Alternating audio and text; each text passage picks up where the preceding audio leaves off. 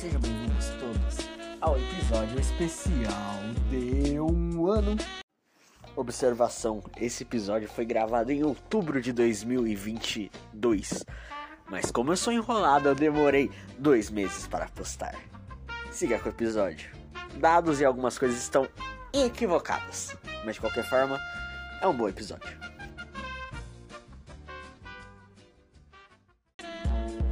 Eu sempre tentando cantar. NPS. Um ano se passou e eu vou dar um breve resumo do que aconteceu nesse primeiro ano de NPS. Contar as histórias que aconteceu comigo. E mais algumas coisinhas. Fique conosco. Especial NPress um ano.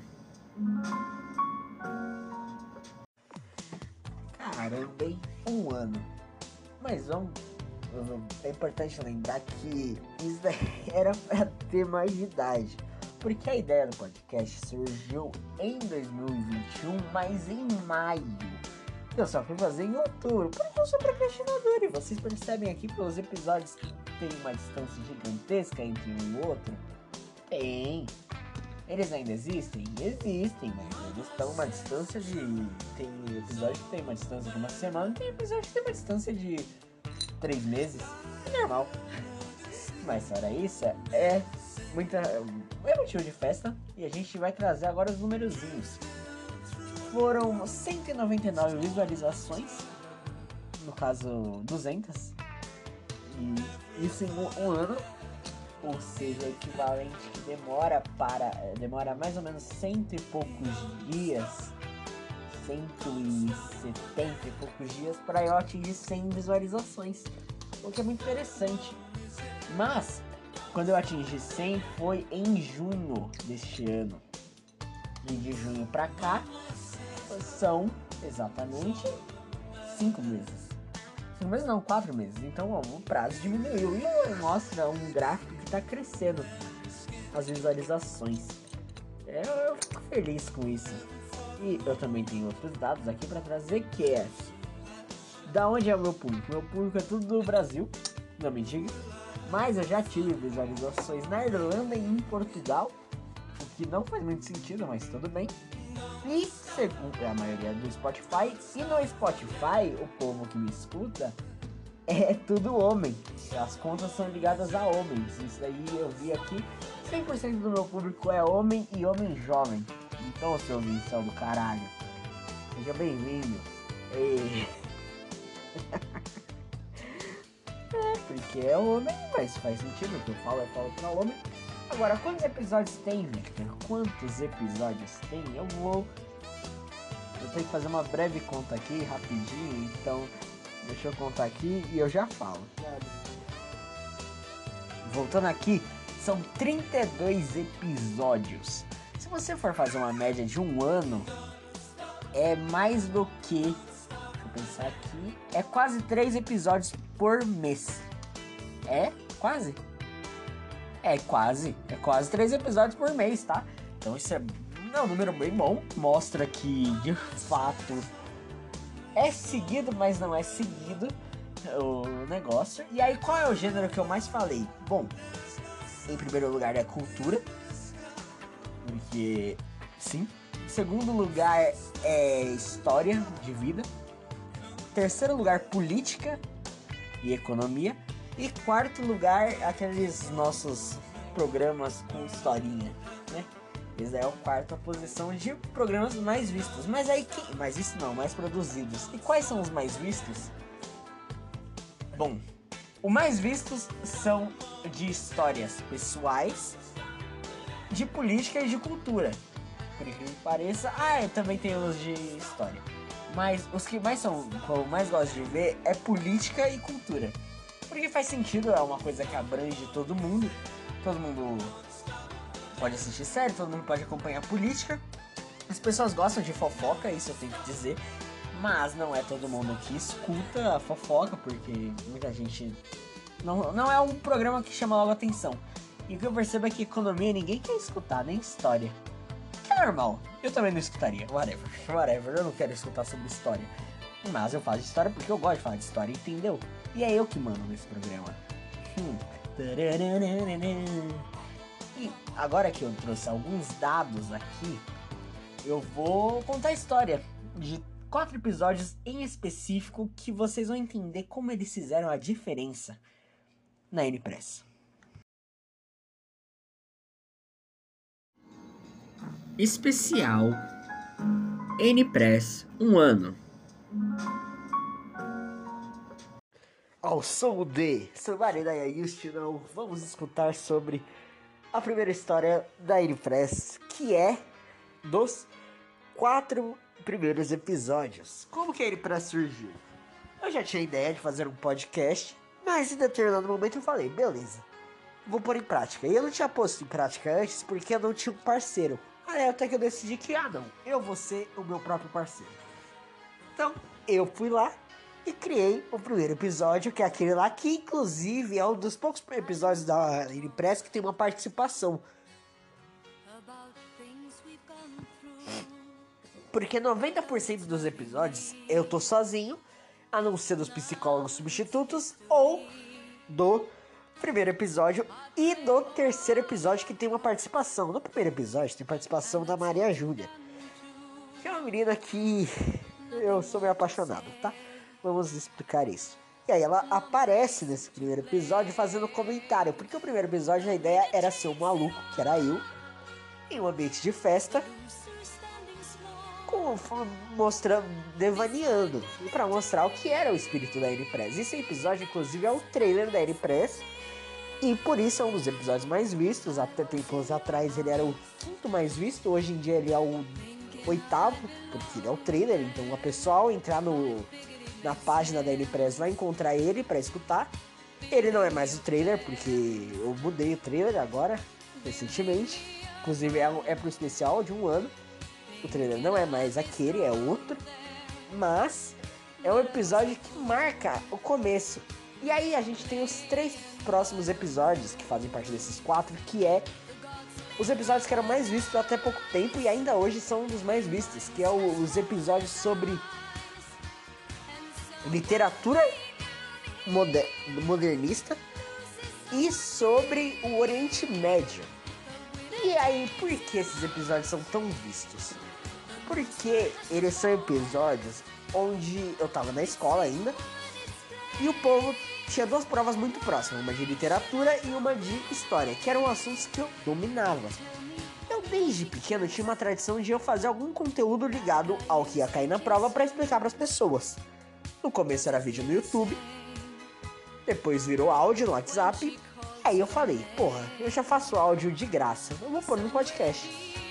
E assim eu fiz. E por isso eles são os episódios mais vistos, porque todo mundo da sala queria escutar porque ia ter uma prova. Então, pô, eu queria escutar e saber exatamente o que ia cair. E foi o primeiro episódio que teve um acesso muito grande, tanto que durante alguns meses é eles que sustentava totalmente a minha audiência. Depois não mais, porque depois teve outros programas que tiveram uma audiência muito boa. Mas esses dois programas são engraçados, inclusive a trilha sonora, tem umas músicas lá que quase música de terrorista. Eu só procurei lá no Google, músicas árabes, coisa. Então começa daqui, que vai até começar a tocar agora. Então tinha essas músicas árabes que tá tocando aqui agora, olha isso, que loucura. Inclusive ela tá até hoje salva aqui pra mim colocar quando eu quiser. E vocês estão escutando. E no de literatura moderna, que é modernista não, é pós-modernista também é um episódio muito bom que tem as músicas da Tropicália, tem um negócio ali muito da hora. E sobre essa prova, o povo foi bem ou mal? Aí eu te respondo. Ó, em história, o povo foi como ele vai sempre. O povo, mesmo eu sempre passando áudio, eles, a sala na verdade ela vai bem. Porque eu passo áudio e eu passo as informações, tudo que precisa passar. Isso daí desde coisa, desde o começo que eu passei essa estratégia, eu tenho isso. Inclusive, essa estratégia minha surgiu porque eu queria ganhar um livro do professor e o professor falou que ia sortear um livro caso a sala melhorasse de nota e por isso eu comecei a ajudar a sala. Foi uma tradição que ficou, mesmo a minha sala fazendo bullying comigo, mas foda-se. E tal, e o episódio moderníssimo, que é um episódio muito legal e que muito, por muito tempo sustentou a N-Press. Até que veio um episódiozinho que mudou as coisas.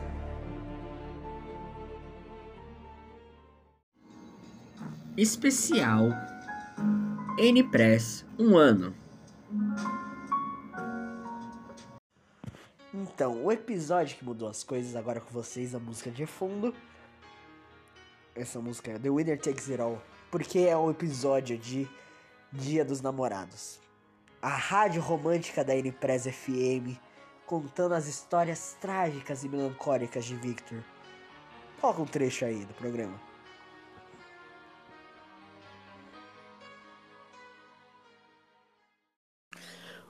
Olá a todos, sejam bem-vindos ao episódio especial de Dia dos Namorados. Esse é o mais especial de todos porque é o episódio que eu vou me abrir. E aí vocês já sabem, né? Eu vou falar um monte de besteira, falar coisa que eu não deveria estar tá falando, porque eu sou assim. E ao fundo vocês estão escutando babushka. Para começar. Ok. Ai, por onde eu posso começar? A minha vida amorosa nunca foi grandes coisas. Na verdade, minha vida amorosa nunca existiu. Só se tratava de desilusões da minha parte. E triste isso. É bem triste, na verdade. E eu vou começar falando aqui. Eu sempre tive azar no amor. Sempre. Porque é impressionante. Esse ano eu comecei a faculdade. E aí, eu falei, a faculdade é o lugar que eu posso encontrar meu primeiro amor. É porque eu tô nesse nível ainda. E aí, eu. Lá. Olha só, aquelas duas meninas ali são interessantes. Vou ver o que, que dá. Me aproximei. O filho da puta aqui se apaixona. Mas ele descobriu um motivo que ele nunca vai poder ficar junto com essas duas. Por quê?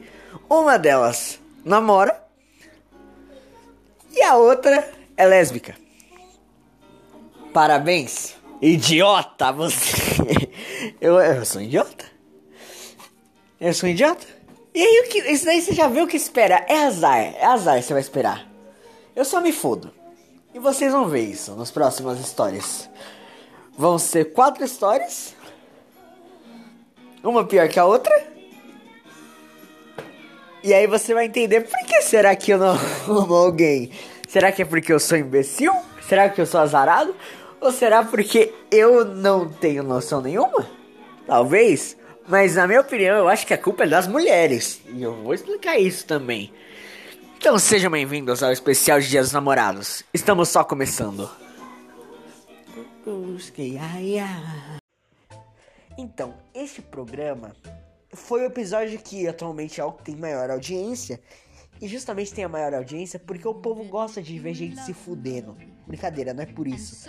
Mas é por causa de um fenômeno engraçado que aconteceu que foi. Todas as meninas que eu gosto escutaram essa porra. Todo mundo que eu conheço escutou essa porra. Amigos de faculdade, um monte de gente escutou essa bosta. Então, basicamente todo mundo sabe sobre minha vida amorosa que é fracassada. É. Porque todo mundo escutou esse episódio. Mas é um episódio muito bom, diga-se de passagem, é um melhor episódio, na minha opinião. Na opinião de muita gente também. É um episódio que marcou a guinada. Mas esse episódio não seria nada se não tivesse acontecido uma coisa alguns dias antes. O que aconteceu alguns dias antes? Eu vou explicar agora. Bom, o que aconteceu alguns dias antes é que eu tava tentando crescer os meus seguidores no Instagram, porque o Instagram era o lugar mais fácil de divulgar. Então, ao tentar crescer os meus seguidores no Instagram, eu mandei para todas as contas que eu tinha ali, que me seguia, para eles divulgarem nos perfis deles. Resultado, não, ninguém divulgou. Mas eu cresci ainda assim. Por quê? Teve um cara chamado Smir. E eu vou explicar exatamente porque o nome desse filho da puta é importante. Esse cara responde o seguinte: Ah, eu te divulgo se você pagar. O cara queria que eu pagasse. Eu tinha dinheiro. Mas eu falei: Não, eu não vou pagar. Eu não tenho dinheiro. Eu falei bem assim. Aí ele falou: Ah, se você não tem dinheiro, então trabalha. Aí eu conversando, falando: Ah, é que eu não encontro. Aí ele fala: Ah, é, porque pra você só serve você trabalhar no McDonald's. Ele sendo um hater, meu. Querendo meu dinheiro, né, filho da puta. Aí o que, que eu fiz? Peguei isso, coloquei no R Desabafos, no Reddit. O post bombou. E aí muitas pessoas olharam o post e foram seguir a Impress e foram escutar os programas. Então, como conclusão disso, todos os meus programas lançados naquele período tiveram muitas views. Muito mais views do que o normal. Então, tipo, eu fiz um sobre a guerra na Ucrânia, um especial, teve view pra caramba. Um sobre mês do orgulho LGBT, deu muita view. O negócio dos dias dos namorados deu muita view. Porque o povo que fazer justiça. O brasileiro gosta de fazer justiça. E fez. E esse Smir, achando que ia me fuder, me ajudou. Detalhe, quem é esse Smir? É um cara que eu conheço. Inclusive, ele não é um seguidor do nada. Eu achava que ele era um seguidor do nada. Mas ele era um cara que eu jogava RPG com ele quando eu era mais novo. Inclusive, ele babava meu ovo, tá? Chupa, Smir. Então, essa é a história engraçada de como um ataque de coisa tentaram me derrubar, mas não conseguiram.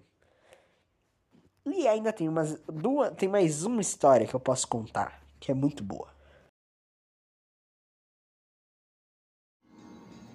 Especial N-Press, um ano. Então, a história que eu vou contar agora tá se aproximando mais de agora, que é duas histórias que é, primeiro, ah, quem me preza sozinho?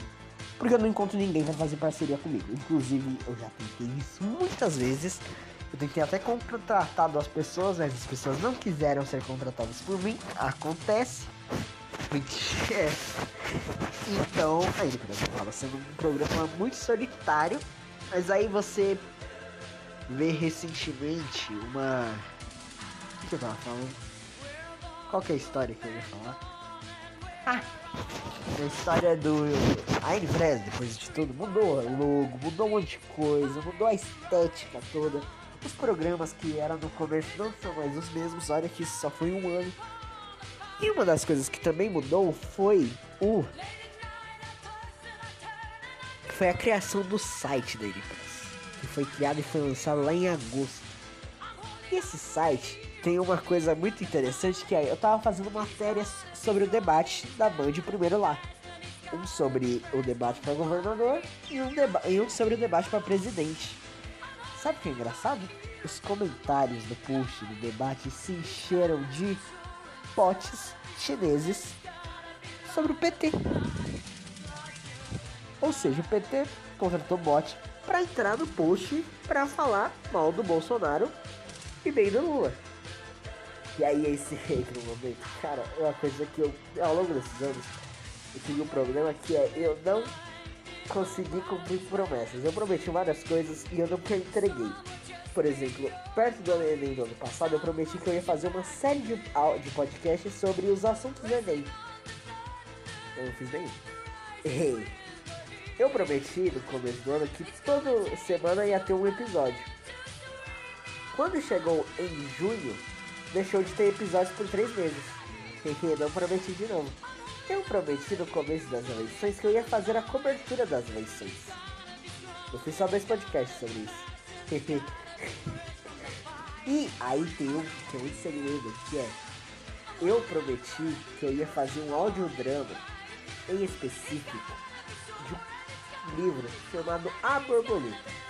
Que livro é esse? É um livro meu, escrito por uma garota, e que eu ia ler.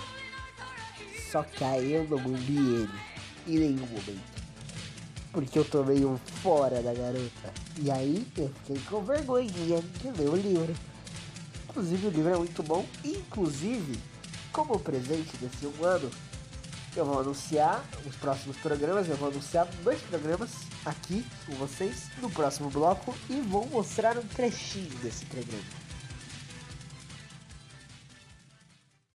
Então, o primeiro programa que eu vou anunciar é A Borboleta. Sim, eu vou fazer o audiodrama dessa vez. E pra você falar, ah, Victor, você tá anunciando você não vai fazer, então toma aí um trecho. Toma, ó. Trecho da borboleta. A borboleta. Era uma vez. Ah, não, deixa. Eu, como narrador, não vou repetir essa frase tão clichê. Sempre relacionada com contos ou histórias românticas. Quase tão clichê quanto felizes para sempre que vamos combinar que não existe isso. O casamento dura dois ou três anos e depois acaba. É uma realidade triste? Se todos aqueles sonhos e filmes da Disney ou até mesmo qualquer história de amor seja contada daquele jeito. Mas no final acaba sendo tudo falso e decepcionante. Eu, às vezes, como narrador, me pergunto por que Hollywood e outras mídias insistem em mostrar o amor perfeito, se na realidade isso é quase tão raro quanto um elefante albino ou até mesmo uma borboleta azul. Devo combinar, caro ouvinte, que eu já fui e ainda sou, de certa forma, uma dessas crianças que acreditam no amor dos filmes, no amor espontâneo e mágico. Como eu sou tolo. Mas o que é amor? Mostrar amor verdadeiro e acabar com a magia? Não queremos matar ainda aquele pouco do espírito infantil que acredita no príncipe encantado. Enfim, chega de mil conversas. Essa história se passa em 2021, um ano terrível após a pandemia do vírus, em um chateau numa pequena cidade do interior de Minas Gerais. Antes que me pergunte, essa história pode ser ou não baseada em fatos reais, mas pode ser uma previsão do futuro ou apenas uma imaginação. Mas quem disse que nossa mente não pode criar um mundo de imaginação? Quem disse que não podemos acreditar? Somos livres de fazer um universo em que tudo vale a pena. Por isso seguiremos num mundo estilo realista se podemos seguir num mundo romântico. Voltando à história, o belo Chateau dos Gonçalves, uma família que já foi muito rica, mas nesse momento não tinha mais herdeiros. E o que tinha descendência não tinha direito à posse. Logo, o Chateau Gonçalves, localizado na divisa, se tornou uma escola de alto padrão, com uma construção de vários traços franceses e o brasão da família ostentando. Ali, em diversas alas, ficavam os alunos da mais alta elite da cidade. E nesse momento, existia um contrato em vigor. O contrato dos Gonçalves, feito pelo primeiro proprietário da terra que deixou claro ao autorizar a construção da escola. Qualquer descendente dele teria o direito de estudar de graça e com honras. Não existia mais gente desse tipo, a não ser ele, Victor Gonçalves. E nessa história veremos jovens estudantis que buscam o poder, o amor e, acima de tudo, a discórdia. A borboleta ainda esse mês na Inpress. Muito foda, né? Muito foda. Eu espero que você ache foda. Ou você pode ter achado uma bosta. Foda-se. Brincadeira, brincadeira. Eu gosto de você, ouvinte. E o segundo quadro que eu vou anunciar é o quadro sobre que eu vou contar histórias de grandes momentos da história e como eles impactaram a vida de cada pessoa. Momentos simples. 11 de setembro, brincadeira. O assassinato de Daniel é simples, simplíssimo. E histórias que aparentemente mudam a história do mundo, mas ao mesmo tempo tem um impacto pequeno, regional, e eu vou mostrar isso. Vai ser um programa bem da hora para contar essas histórias e para explicar direitinho e mostrar a repercussão e mostrar como foi o povo ficou sabendo, como que o povo reagiu a isso. A gente vai focar no povo e não no fato em si mas esses são programas diferenciados que vão ficar uma vez por mês. E eu tenho mais alguma coisa para anunciar? Ah, talvez em breve alguma coisa de esporte apareça por aqui, não sei, vou pensar. Bom, essa é a N-Press, a gente está completando um ano. Eu espero que daqui um ano a gente complete dois. Eu espero que os nossos números fiquem muito maior, porque se continuar essa bosta aqui, vai demorar uns 20 anos para eu conseguir ter algum sucessinho. Eu sou Victor Gonçalves compartilha isso daqui, por favor. Eu tô cansado de ter 3 views por episódio. Beijinhos. Até a próxima. Ai meu Deus do céu. Especial N-Press, um ano. Você escutou? Especial um ano de Iripress, por Victor Gonçalves. Uma produção, roteirização e locução por Victor Gonçalves. continue na N-Press.